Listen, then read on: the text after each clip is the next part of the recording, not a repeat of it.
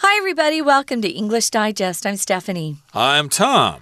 Hey, it's day three of our literature unit, and we're just focusing on the Black Cauldron, which is uh, book two in a series, I think, of five books. Mm -hmm. And the, the series is called The Chronicles of Prydain. And we are now going to be talking more about the author today and uh, perhaps um, more learn more about him these books were ac actually published quite a while ago, um, back in 19 in the 1960s. Uh, which is a long time ago for a lot of our listeners who probably weren't even born then. But uh, it's very interesting because this sort of topic, you know, fantasy and talking about witches and enchantresses and warriors and things like that has become quite popular in the last, I would say, decade. So it's kind of cool that it's come back into style or come back into fashion to talk about these sorts of books. So you could say our author was ahead of his time. We're going to learn more about him. His name's Lloyd Alexander, and we're going to start by reading through day three. Lloyd Alexander, the author of The Black Cauldron, did not only focus on the positive aspects of honor. In the second novel of the series called The Chronicles of Prydain, he addresses the ways in which evil spreads and grows. Arawn, who possessed the evil cauldron, was not content to use it to convert the dead of his battles into soldiers. He began killing innocent people solely to feed them to the cauldron and increase his armies. This was terrifying to the good people of Prydain, but because of evil's tendency to spread, more tragedy was to come. King Morgant, an ally of Gwydion, saw the evil cauldron as a source of power. That temptation twisted him into a traitor and was his downfall. However, in Prydain, as in our own world, resignation in the face of evil does nothing. Only a concerted effort from the forces of good can remedy the harm evil causes. Alexander was born in 1924 in the US. He wanted to be an author from his teenage years, but his parents feared for his financial stability and disapproved of this career choice. He continued to write in his spare time, though, even through his time in the American Army during World War II.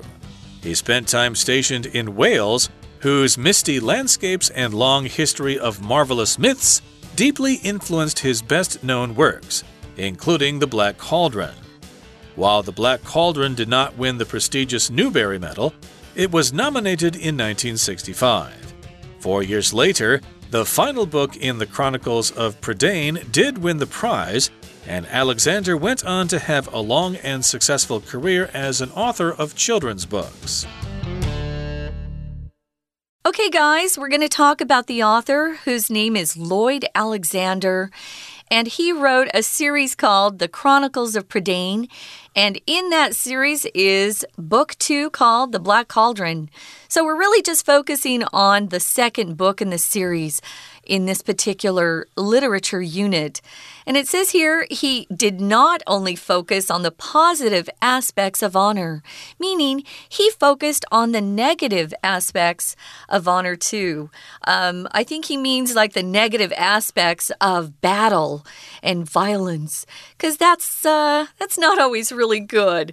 We see a lot of our soldiers who come home and are really scarred by the things they've experienced in war. So we know that um, going to battle and being a warrior or soldier is really hard on people's um, mental and emotional health, uh, let alone their physical. They're, it really affects them in all ways. So he is focusing on some of the other ways we can have honor in our lives besides just being uh, soldiers and warriors and fighting in big battles. Aspect here is a noun, it just means part of something. Um, there might be several aspects to your job, uh, parts of your job that you like. One aspect I really hate, and that is doing a lot of paperwork, filling out forms. Uh, so, aspect is used as another way to say part of something that has a larger uh, larger portion or distribution of other things. Yep, so I think there are negative aspects of honor, like uh, war and battles and killing people and blood and violence and stuff like that. Uh, he's focusing on the positive aspects of honor, which include being kind to other people, doing favors for people, and stuff like that.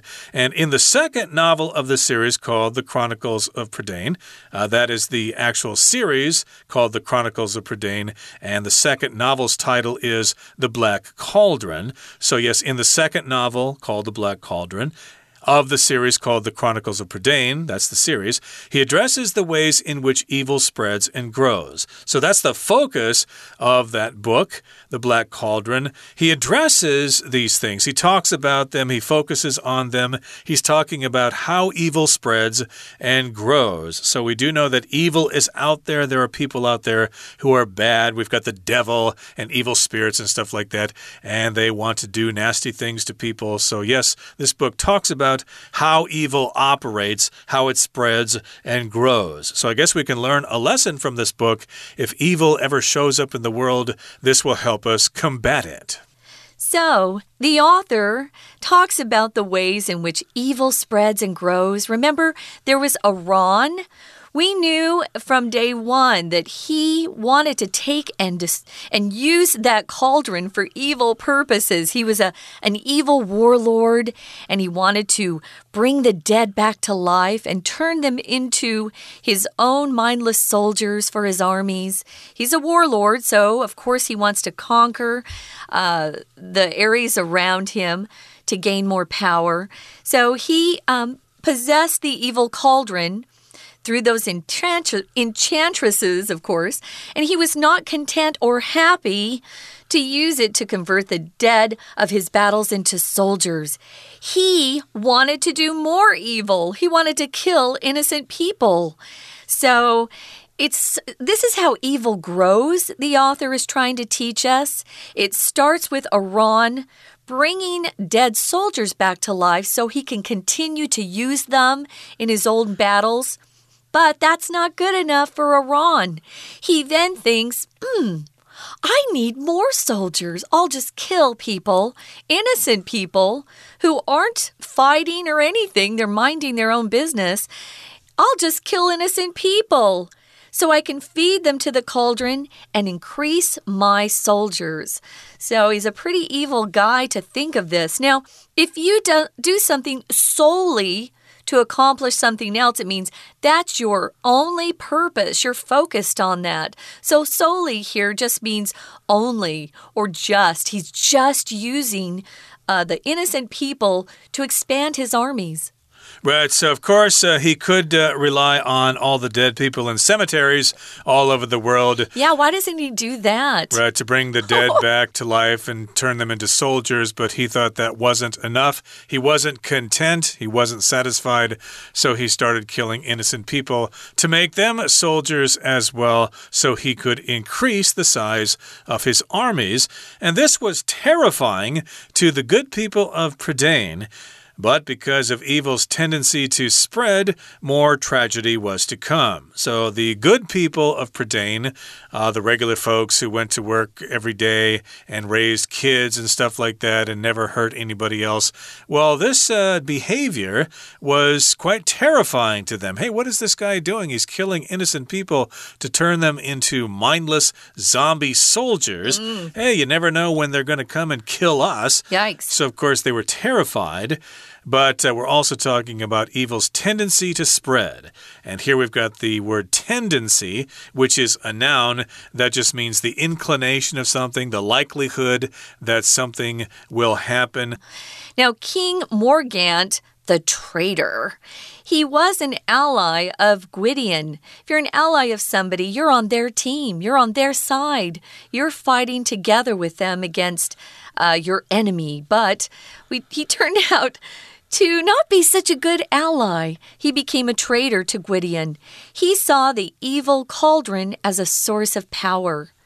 Yeah, a lot of times when good people see a way to gain more power, they become tempted by that and they then turn into evil people themselves. So that was a temptation that twisted him into a traitor. Mm. Temptations are tough to um, overcome or avoid. A temptation is something that really makes you want to do something that you probably shouldn't. Um, it's a desire to do something, especially something that's not good for you or wrong or unwise. Uh, maybe you're on a diet but there's a temptation to eat chocolate ice cream at night. Oh no, what are you going to do? So, temptation is the noun form, and of course, tempt is the verb. So, the chocolate cake or chocolate ice cream tempts you to eat it when you know you shouldn't. Right, so that was a temptation. Of course, as you know, the Temptations were a Motown band, uh, and they sang songs like My Girl and Psychedelic Shack and stuff like that. But uh, that's probably all before your time. But in this particular case, we're talking about this temptation. Boy, I'd really like to have that, but I know I shouldn't.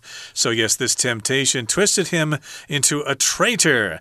Morgant saw that thing, he saw the cauldron, and he thought, hmm, I'm tired of being a good guy. I just want that black cauldron. And so he gave in to temptation and he became a traitor. But that was his downfall, which uh, refers to, of course, uh, the thing that defeated you in the end. Well, this is probably a good time to take a break. We are going to, and we're going to let you listen to our great Chinese teacher, and then we'll be back. Hello everyone，我是派老师。今天讲解的是二月份 Unit Fourteen 第三天的课程内容。 我们的杂志在介绍文学作品的时候，最后一天课程都会告诉读者这个作品主要的意旨是什么，也会同时介绍作者。我们现在一起看看这个单元的学习重点吧。请同学看到第一段第二个句子：In the second novel of the series called The Chronicles of Prydain, he addresses the ways in which evil spreads and grows. 好。请同学特别注意到，在这里，he addresses the ways。这个 he 指的当然就是作者。作者处理了什么样的议题呢？就是 he addresses the ways 方式。这个 way 指的是方式、方法。那后面用 in which 这个 which 所代替的就是方式。什么样的方式？Evil spreads and grows，邪恶的力量扩散、增长的方式。所以他处理了这个议题。再来，请同学看到第三个句子：Aaron, who possessed the evil cauldron, was not content to use it to convert the dead of his battles into soldiers。所以这里面的坏蛋，他其实哦，不是只有想要把已经死的人让他们变成丧尸，而让他自己为他所用。他更想要做什么？他还主动的去杀人。让更多的人变成丧尸，所以他并没有满足。那他原本做的事情就是后面所说的 convert the dead of his battles into soldiers。请同学把 convert into 画起来，把 A 变成 B，我们说 convert A into B。再来，请同学看到第五个句子。This was terrifying to the good people of Prydain. 在这里哦，请同学特别注意到后面 "but because of" 的句子有一个 "was to come"，请同学要记住，be 动词加上不定词表示未来。所以呢，就是因为这些邪恶势力他们有扩散的趋势倾向，more tragedy was to come，就会有更多的悲剧即将发生。接下来，请同学看到第七个句子：The temptation twisted him into a traitor。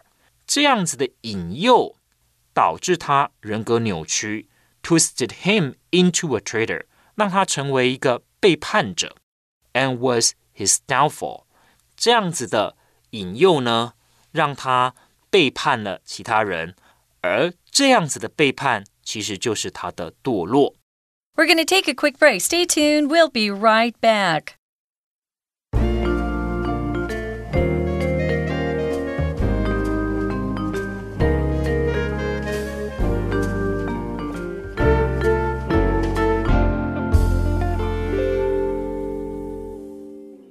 Welcome back, everybody. We're continuing to talk about the novel The Black Cauldron, which was the second novel in the series The Chronicles of Prydain, which was written by the American author Lloyd Alexander. And we're talking about the conflict between good and evil. Now, where we left off, we were talking about Morgant, uh, who uh, became a traitor. He was tempted by the Black Cauldron, so he gave in to temptation. He became a traitor, and that led to his downfall. He was destroyed. However, in Prydain, as in our own world, resignation in the face of evil does nothing. Only a concerted effort from the forces of good can remedy the harm evil causes.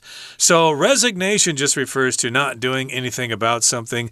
It also refers to when you quit your job, when you don't work there, you resign.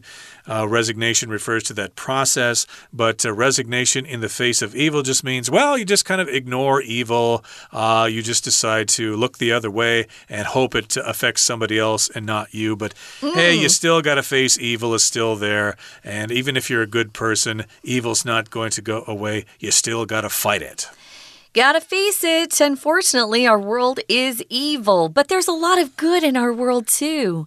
Just have to, you know, face towards the good and away from the evil, perhaps that will work. So, yeah, as in Prydain, as in our own world, resignation.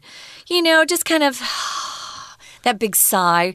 If you resign yourself to something, you just kind of accept that you have to put up with it. Mm. Resignation in the face of evil does nothing.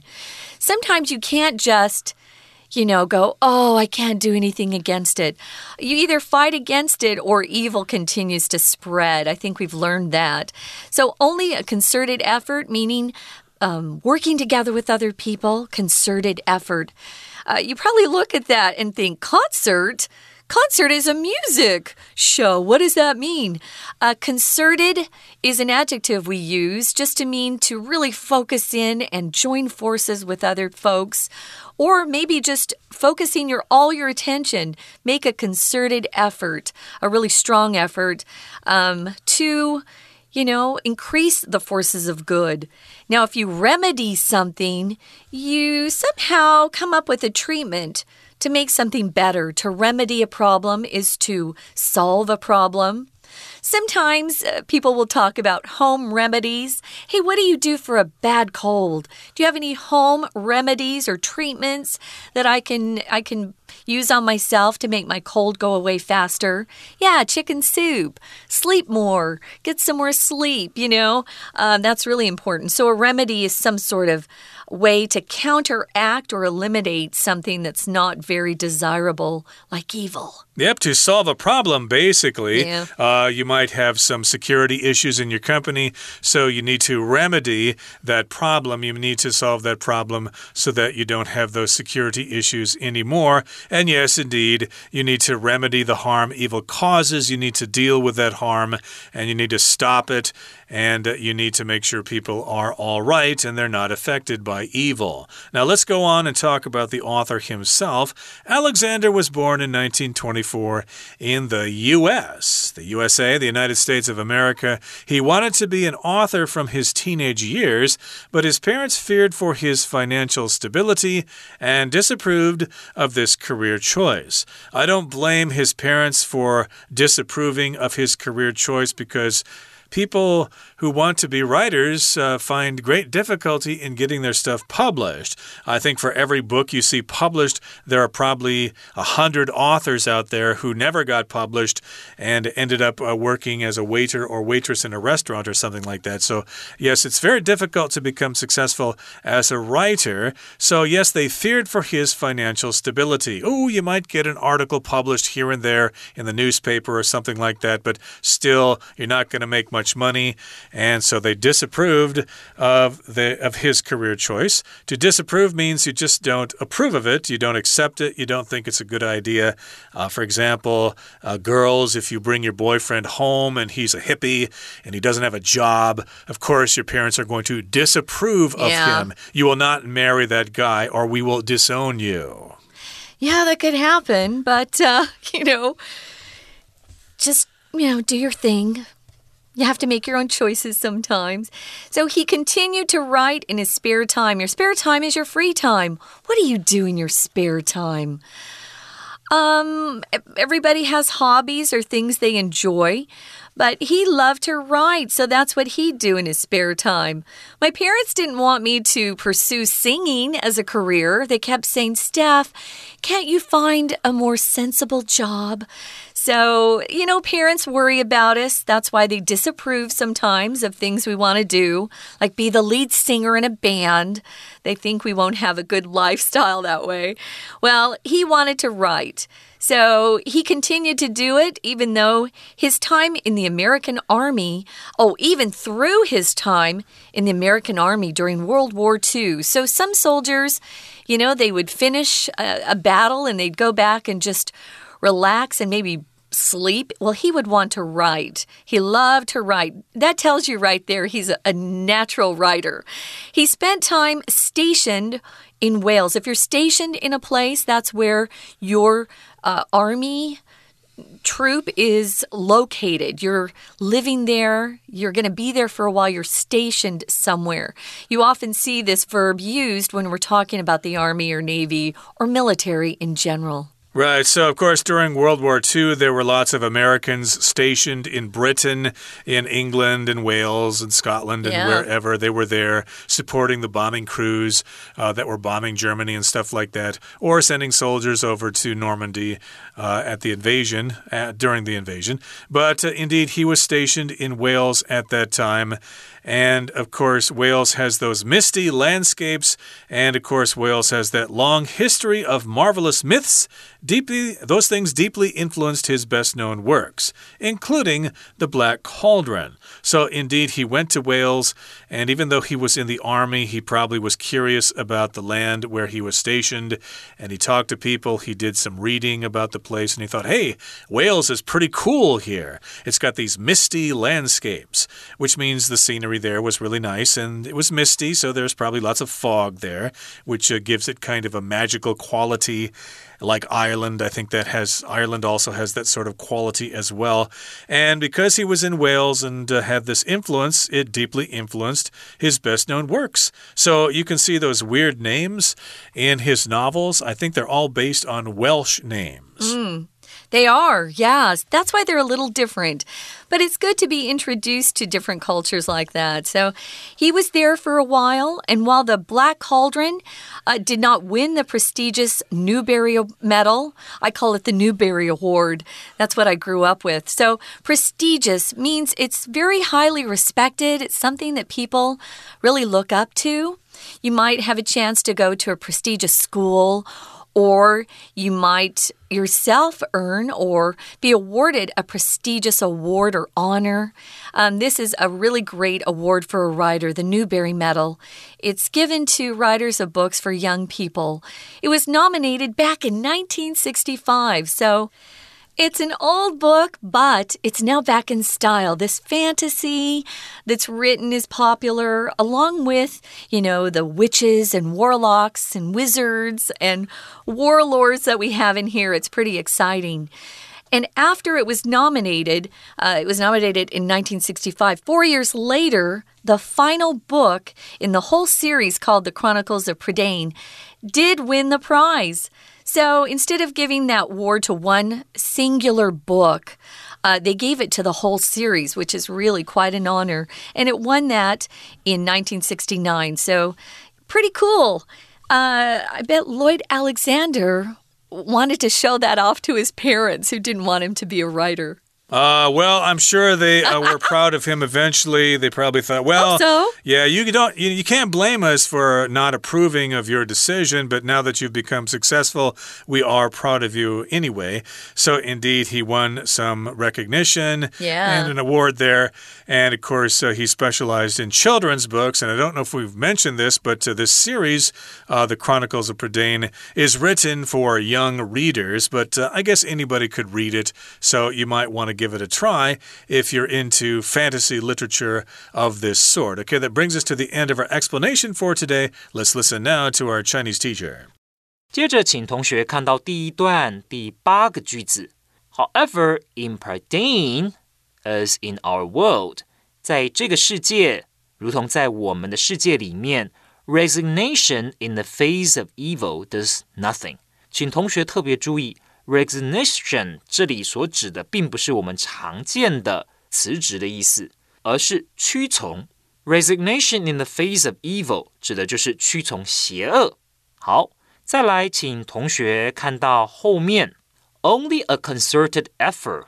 这里的 concerted 指的是什么意思呢？concerted concerted effort 指的就是同心协力、协力合作的意思。那只有同心协力，才能够呢补救邪恶所造成的伤害。请同学把 remedy 这个动词画起来，remedy the harm evil causes。这个 remedy 其实也是动词，并不是名词。remedy 当动词的意思是补救。再来，请同学看到第二段第二个句子：He wanted to be an author from his teenage years。